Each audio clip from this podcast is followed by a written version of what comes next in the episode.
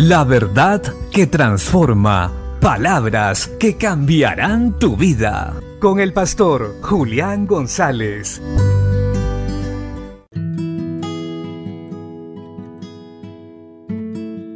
La Biblia dice en el Salmo 13, verso 3 y 4.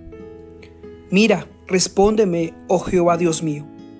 Alumbra mis ojos para que no duerma de muerte, para que no diga mi enemigo, lo vencí.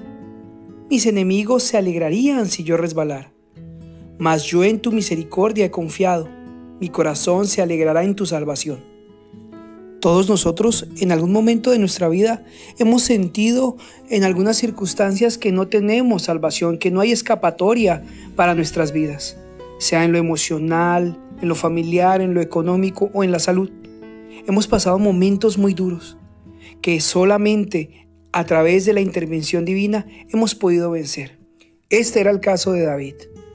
El rey de Israel estaba siendo perseguido, angustiado por sus enemigos, y por un momento parecía que ellos vencían. Pero él sabía que había confiado en Dios poderoso y clama desde lo profundo de su corazón con sinceridad y le dice, Señor, no me dejes morir antes de tiempo, porque si no los enemigos creerán que me han vencido. Y la verdad es que yo he confiado en ti, y en ti somos más que vencedores. Nosotros, también así como David, debemos aprender a ser sinceros en nuestra oración con Dios y decirle lo que sentimos, decir si tenemos temor, miedo y decirle, Señor, ayúdame en mis debilidades. En ti he confiado y que tu nombre no quede mal frente a ellos. Ayúdanos a perseverar y a seguir confiando en ti, Señor, para que el enemigo no crea que ha vencido. Señor, sabemos que tú nos darás salvación.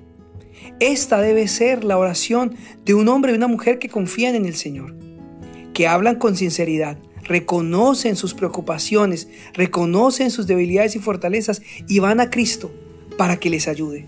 Confían en Él y esperan ver la salvación de Dios. Así demostramos que confiamos en Dios y que esperamos en Él.